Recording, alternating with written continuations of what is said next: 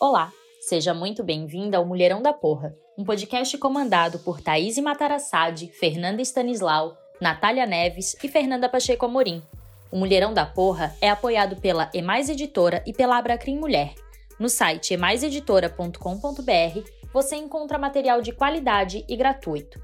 Você pode seguir o Instagram @emaiseditora para ficar por dentro de todas as novidades. Você pode seguir também a Fernanda Stanislau, a Thaís Matarassade, a Natália Neves e a Fernanda Pacheco Amorim no Instagram para conversar conosco sobre os episódios do Mulherão da Porra. Se não quiser, também não precisa seguir ninguém. Afinal, você é livre.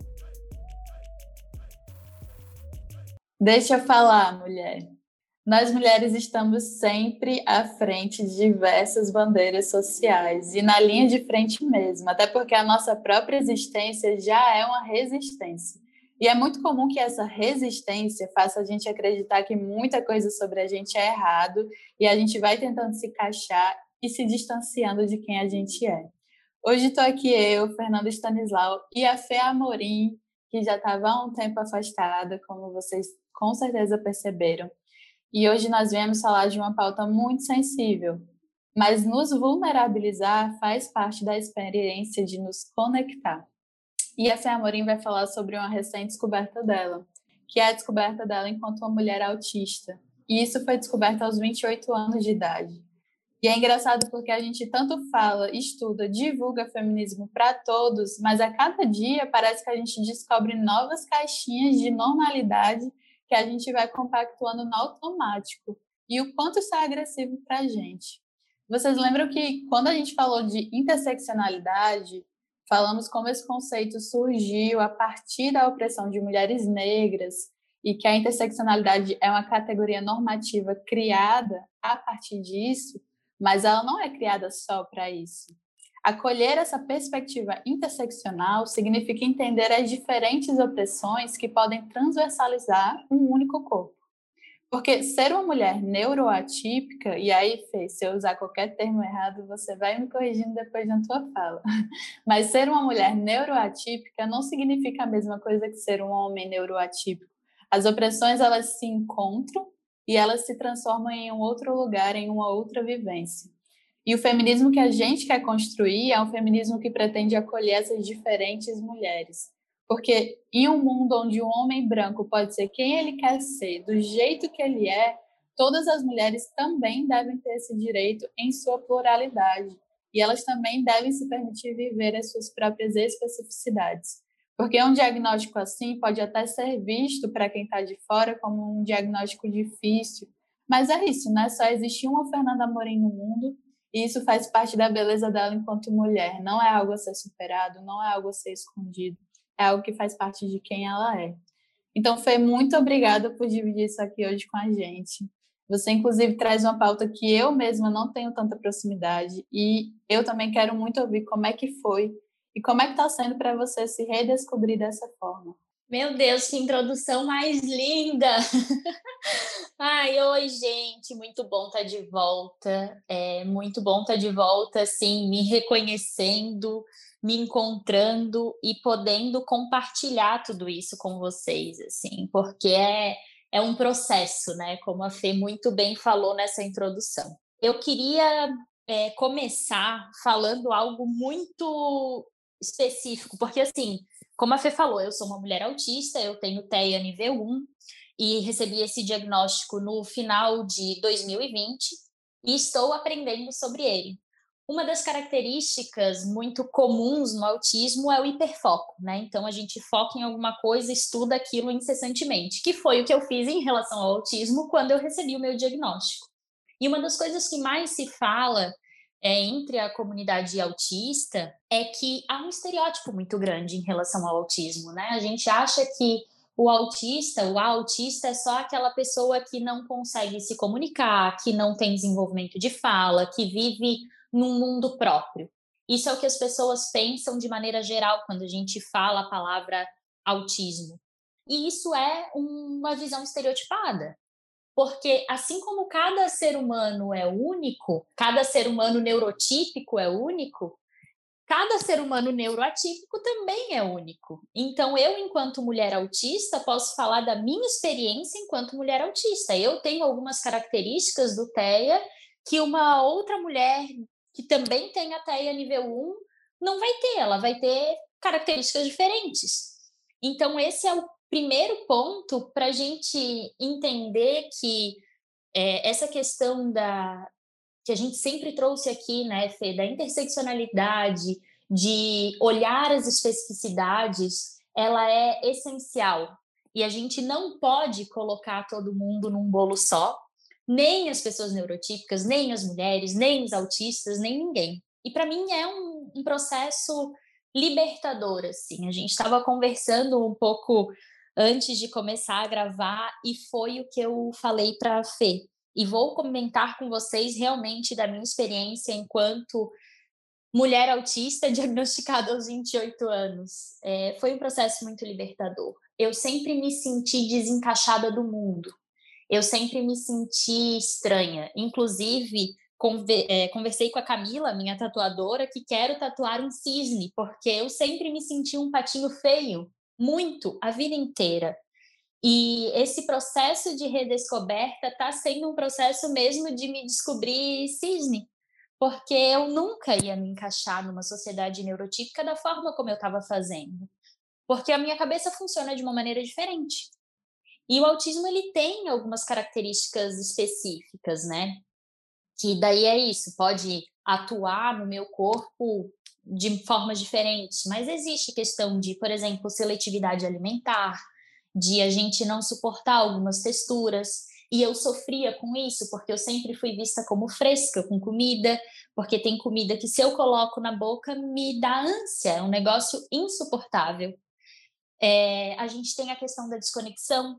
É, tem dias que eu acordo e parece que o meu cérebro não entrou no corpo, assim.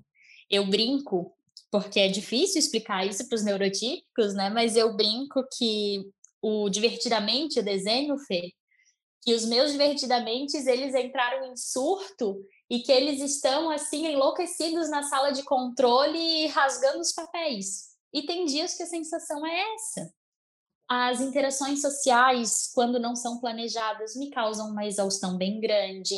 Existem as hipersensibilidades sensoriais, então, eu tenho hipersensibilidade com alguns sons, eu tenho hipersensibilidade com algumas luzes. Eu adoro luz, na verdade, o problema maior é o som, mas a luz, ela me, me puxa, assim, fogo de artifício, não gosto do barulho, mas a, a iluminação acho sensacional. A gente tem rigidez cognitiva, tem crise, autista tem crise, e eu tive várias crises que eu não sabia lidar, e eu só achava que eu era descontrolada, a gente é muito assertivo, então eu não entendo entre linhas, a comunicação comigo é muito direta, e aí eu sempre achei que eu era grossa. Enfim, é muita coisa envolvida que hoje, olhando para Fernanda nesses 28 anos, eu vejo que a Fernanda sofreu com coisas que eram coisas dela e não coisas relacionadas à, à sociedade em si. E por que, que eu estou falando isso, né? acreditava-se, Fê, eu vou trazer aqui esses números porque eu acho bem é, impactante essa informação, mas que a cada quatro homens com autismo, uma mulher tinha autismo. Então sempre falaram que ah, o autismo ele, ele é muito maior, né? Tem muito mais quantidade em homens.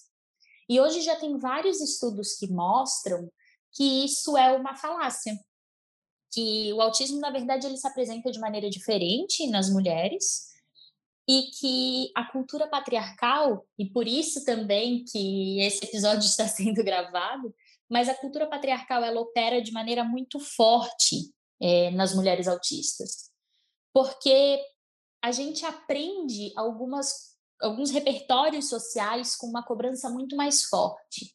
Então, desde criança, a gente é ensinada, e assim, acho que toda mulher, eu vou falar isso, toda mulher vai lembrar de ter ouvido isso uma vez na vida, que mulher sofre para ficar bonita. E isso, por exemplo, para mim foi algo que eu interiorizei, mulher sofre para ficar bonita. E eu nunca prestei atenção nessas minhas hipersensibilidades, né? Eu, por exemplo, tenho tipos de tecido que encostam na minha pele de uma forma que eu não gosto. Só que como eu aceitei e naturalizei o desconforto, porque mulher para ser bonita sofre, eu não olhei para aquilo com o devido cuidado. Já é diferente um menino, porque o homem não tem isso, o homem para ficar bonito sofre. Então se um homem coloca um tecido e aquele tecido nunca é confortável para ele, se um menino coloca tecido e esse tecido nunca é confortável, isso levanta uma bandeirinha de alerta ali. Opa, tem alguma coisa de estranha, não é normal isso acontecer. O homem não naturaliza o desconforto desde cedo. Nós, meninas, também somos vistas como naturalmente mais tímidas. A timidez, o recato, ele é visto como algo positivo para as mulheres. E no meu caso, pouco tinha a ver com timidez, tinha a ver com falta de tato social. Só que, como é natural e é positivo ser tímida, tudo bem. Se um menino é tímido ao ponto de ter dificuldade de interação social, isso levanta outra bandeirinha. E aí os diagnósticos nos meninos vão ficando muito mais fáceis, né? Uh, outro ponto, por exemplo, as meninas são mais maduras, né? As mulheres são mais maduras, amadurecem mais cedo, que também é algo construído pela, pela cultura patriarcal. Eu tive um amadurecimento mais cedo. Eu só, como o meu TEA é nível 1, eu acabo tendo um QI um pouco mais elevado, e aí sem prepotência nenhuma, isso foi diagnosticado no meu neuropsicológico. Então, para questões acadêmicas, para questões técnicas, científicas, eu consigo ter um desenvolvimento é, acelerado. E aí, os meus colegas na, infância, na adolescência, que estavam na, na mesma série que eu, por exemplo, eles, eu não conseguia conversar, assim, eu achava que é, eles não me entendiam e eu acabava sempre conversando com pessoas mais velhas, porque eu com nove anos, li pela primeira vez O Mundo de Sofia, que é um livro que definitivamente não é um livro para criança. E eu estava lá lendo aquilo e debatendo aquilo, sabe? E aí isso é naturalizado, como não, isso é maturidade feminina, é uma menina que tem, né, que é mais madura, que é uma menina para frente. Isso não é visto como uma bandeirinha que também pode ser levantada, porque para um homem ele é um mini gênio, né? Eu só era uma mulher, uma mulherzinha madura. A questão da organização também, que a mulher é mais organizada, é aquele bolinho, né, de que o que a mulher é eu não era mais organizada, eu só tinha rigidez cognitiva. Então, as minhas canetas têm que ser organizadas dessa forma, as minhas roupas têm que ser organizadas dessa forma, senão me bagunça. E aí, perceber tudo isso é perceber como é cruel, às vezes, a cultura patriarcal operando em cima dos nossos corpos e de quem a gente é. Porque o que, que acaba acontecendo com a mulher autista? E isso que é duro ver e perceber em mim também, né? A gente acaba desenvolvendo um processo de mascaramento. Então, como eu tenho dificuldade de entender as regras sociais e as entrelinhas sociais, eu acabo imitando os outros que funcionam naqueles ambientes e agindo da mesma forma que eles para poder me encaixar. Eu comentei com a Fê que, por exemplo, e é um exemplo bem besta, mas que é simbólico, né? eu sempre achei que meu cabelo tinha que ser liso. Porque todo mundo no colégio, todas as meninas que eu convivia tinham cabelo liso. Quem não tinha o cabelo liso era estranha. Para mim, não fazia a menor diferença. Eu não gostava nem de pentear o meu cabelo. A minha mãe brigava comigo porque eu saía de casa parecendo uma coisa, assim, eu só levantava e ia. Só que aí eu aprendi que para me encaixar, para não ouvir que eu era estranha, eu tinha que estar com cabelo liso. E eu nunca questionei isso. Minha vida inteira, o cabelo liso, cabelo liso. E meu cabelo agora tá resolvendo fazer ondas. E eu tô deixando ele viver a liberdade dele, assim. Mas isso é muito simbólico, porque na verdade o que eu tô fazendo é me deixando viver a minha liberdade. E entendendo que essas expectativas sociais são muito inalcançáveis, ainda mais para uma mulher neuroatípica no meio dessa sociedade. E essas cobranças, elas vêm de uma forma muito dura, porque a sensação de desencaixe, ela é muito difícil. É uma sensação de não pertencimento em lugar nenhum. E isso acaba refletindo na saúde mental da gente. Então, eu estava lendo e o índice de suicídio entre pessoas autistas ele é muito alto, especialmente as pessoas do nível 1, que são pessoas que têm habilidades desenvolvidas, mas a habilidade emocional e a habilidade de interação social ela é comprometida. Então são pessoas que não se encaixam. E o índice ainda em mulheres autistas é maior ainda, porque a cobrança social ela vem de uma forma muito diferente para gente o homem que ele é mais isolado, que ele é mais arisco, que ele é mais assertivo, ele não é tão cobrado quanto uma mulher que tem as mesmas características. O homem agindo dessa forma, ah, é porque ele é um homem forte, é por isso, é por aquilo. A mulher ela é grossa, ela é estúpida, ninguém suporta, não vai conseguir se relacionar com ninguém. E aí vem essas cobranças de um jeito que a gente vai se sentindo diminuída e a gente vai perdendo a nossa essência. A gente vai perdendo quem a gente é. E eu estou muito nesse processo de me redescobrir, de entender quem é a Fernanda, que a Fernanda realmente não liga para o cabelo e a Fernanda tem saída de casa sem pentear o cabelo e tudo bem eu não pentear o cabelo. Quem não gostar que não me olhe. Mas é sempre um processo assim. E é um, um processo difícil porque é reconhecer também, Fê, e eu quero saber a tua opinião sobre isso, mas é reconhecer que inclusive o acesso à saúde mental ele é comprometido por causa da cultura patriarcal. Porque é um privilégio também dos homens, e especialmente dos homens brancos e, e de classes sociais mais altas, né? Ter um diagnóstico.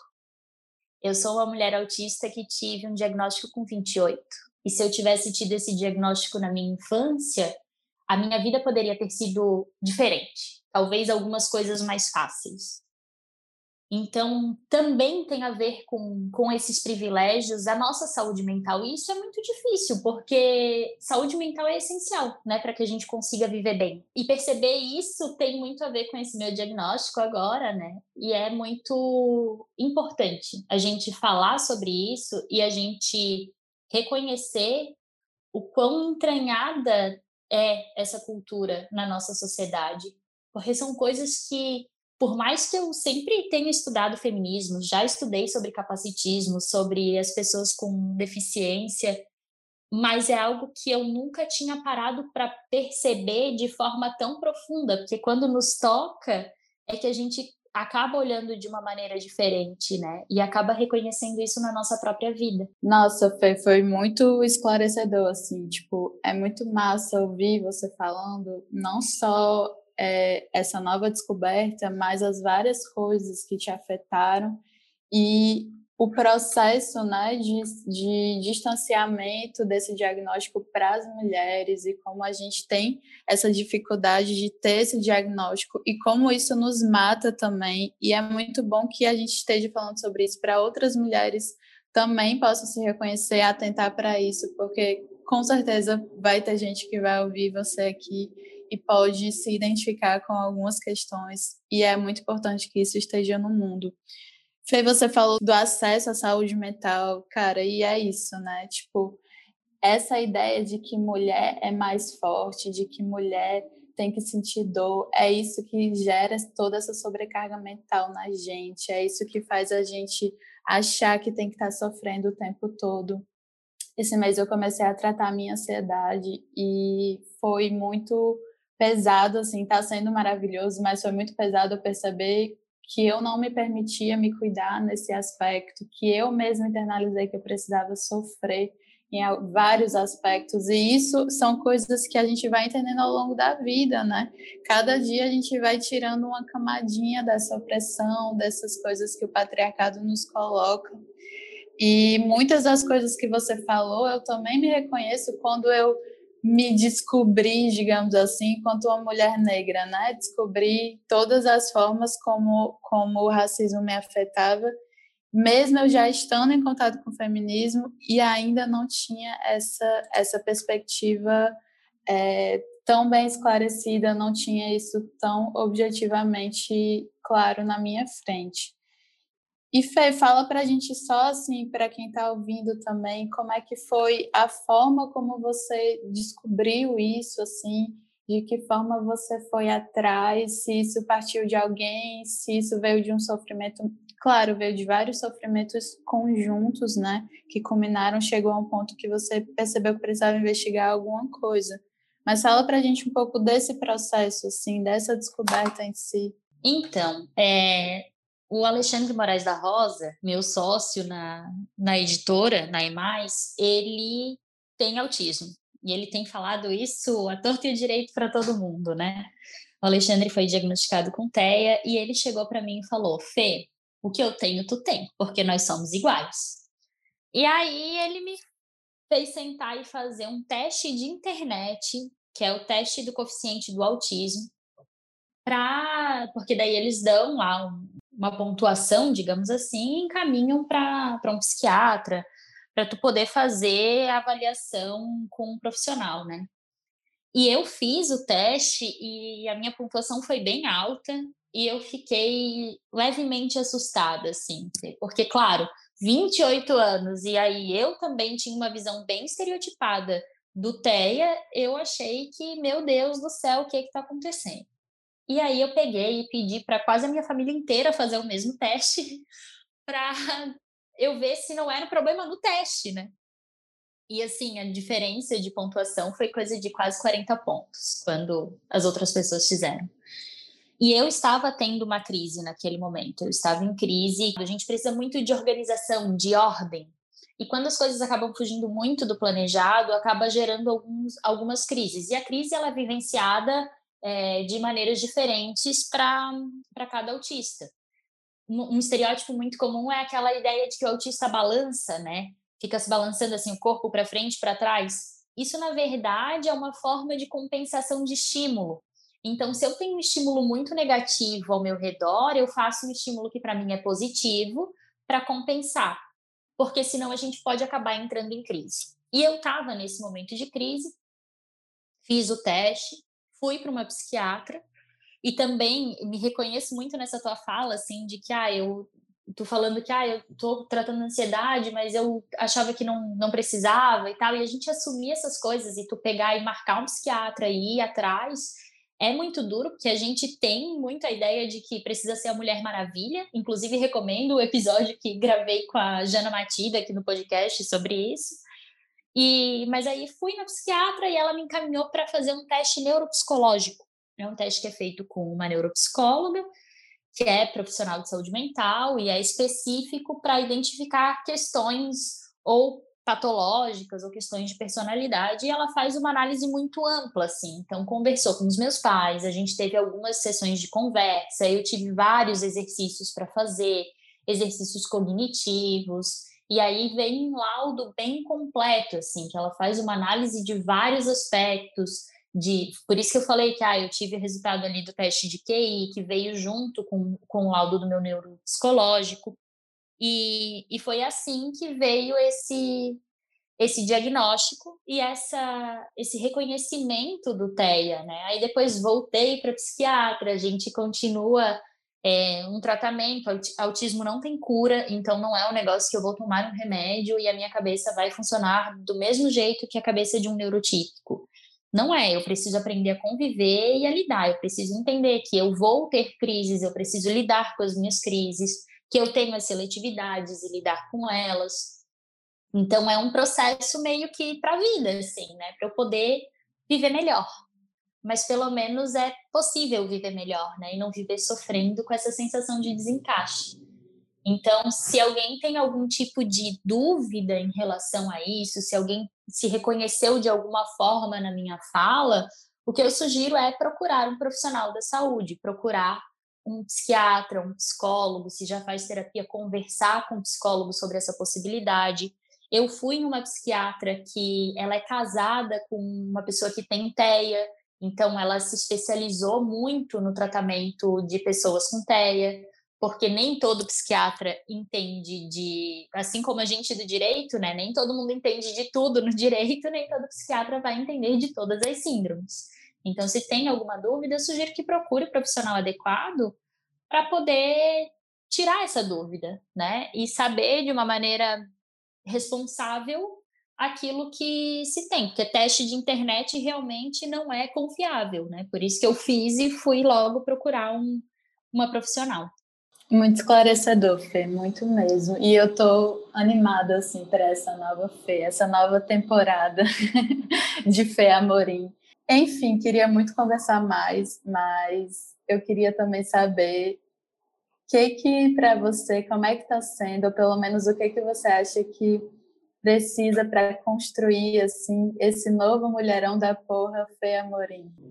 Fê, é, eu só vou falar uma coisinha antes de te responder as pessoas normalmente têm dúvidas, né? O que é diferente nos deixa curiosos, assim. Então, eu vou propor uma coisa, se todo mundo topar. A gente não vai conseguir gravar um episódio enorme sobre isso. Tem muita coisa envolvida na questão do TEA. Então, é, hoje, às 19 horas, então hoje, sexta-feira, às 19 horas, eu vou abrir uma caixinha de perguntas lá no Instagram do Mulherão da Porra. E vocês me perguntem o que vocês quiserem em relação ao autismo, o que eu souber e puder responder, vou responder. O que eu não souber, posso indicar pessoas que possam responder. Mas para a gente poder dialogar um pouco sobre isso e, e, estender um pouco esse episódio, já que a gente não, não pode ficar gravando eternamente, por mais que seja muito gostoso gravar contigo, Fê. E eu tenho pensado muito sobre isso, né? Todas nós já respondemos aqui no, no podcast o que é ser um mulherão da porra pra gente. E claro que isso está sempre em constante evolução e mudança, independentemente de a gente ser neurotípica ou neuroatípica, mas um diagnóstico desse muda muito a estrutura, né? E eu acho que mudou muito a minha, a minha percepção do que é ser um mulherão da porra. Porque eu acho que ser um mulherão da porra tem muito a ver com esse acolhimento de fato de quem a gente é de nos aceitar, de nos entender, de olhar para dentro, que não é uma tarefa fácil. Não estou falando que ah, é super simples. Eu estou aqui agora conversando com vocês, rindo, falando de autismo, mas enquanto eu estava fazendo neuropsicológico, eu estava emocionalmente destruída. É um processo.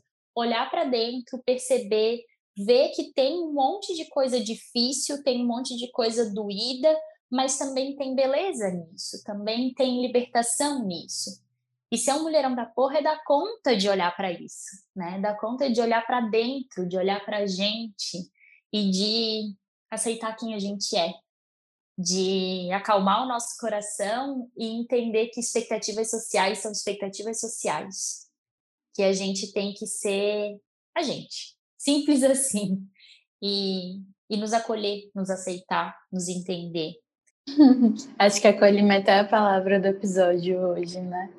E Fê, o que, é que você indica, além, claro, das perguntas e das respostas que vão ficar lá na página? O que, é que você indica para as pessoas que querem ver mais sobre isso e ler sobre isso, ouvir?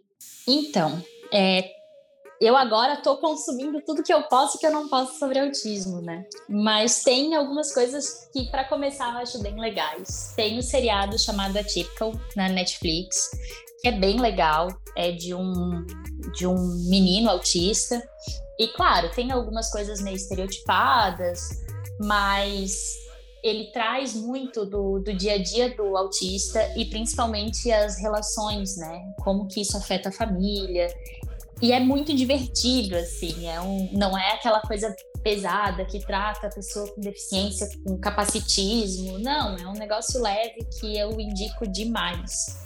E eu tenho seguido muita gente no Instagram, muita mulher autista que fala sobre isso, muita mulher mãe autista que fala sobre a maternidade atípica e que são pessoas sensacionais, assim. Então tem a arroba cara de autista, que é a Thaís, tem a Rei Autista, que é uma mulher autista negra LGBT. Então, olha como é, não, a gente não pode colocar todo mundo num bolo e ela fala muito sobre isso, assim, ela defende muito as especificidades dela e eu acho sensacional.